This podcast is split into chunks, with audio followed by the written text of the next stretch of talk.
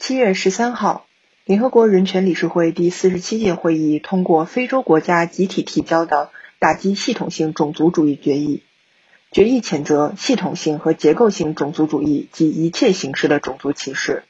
谴责执法人员针对非洲人和非洲人后裔的持续种族歧视和暴力。回顾二零二零年五月，乔治·弗洛伊德在美国明尼苏达州惨遭谋杀，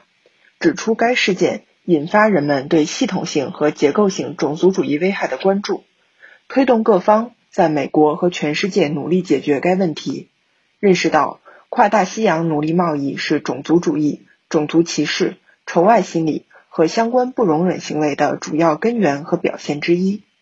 非洲人和非洲人后裔、亚洲人和亚洲人后裔以及土著人当年是这些行径的受害者，现在仍是其后果的受害者。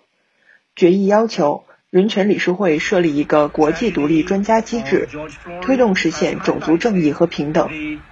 特别要排除殖民主义和跨大西洋奴隶贸易遗毒的影响，追究肇事者责任，向受害者提供补救。该专家机制将会同人权高专每年向人权理事会提交报告。这是美国乔治·弗洛伊德被杀事件后。联合国人权理事会首次通过打击系统性种族主义的决议。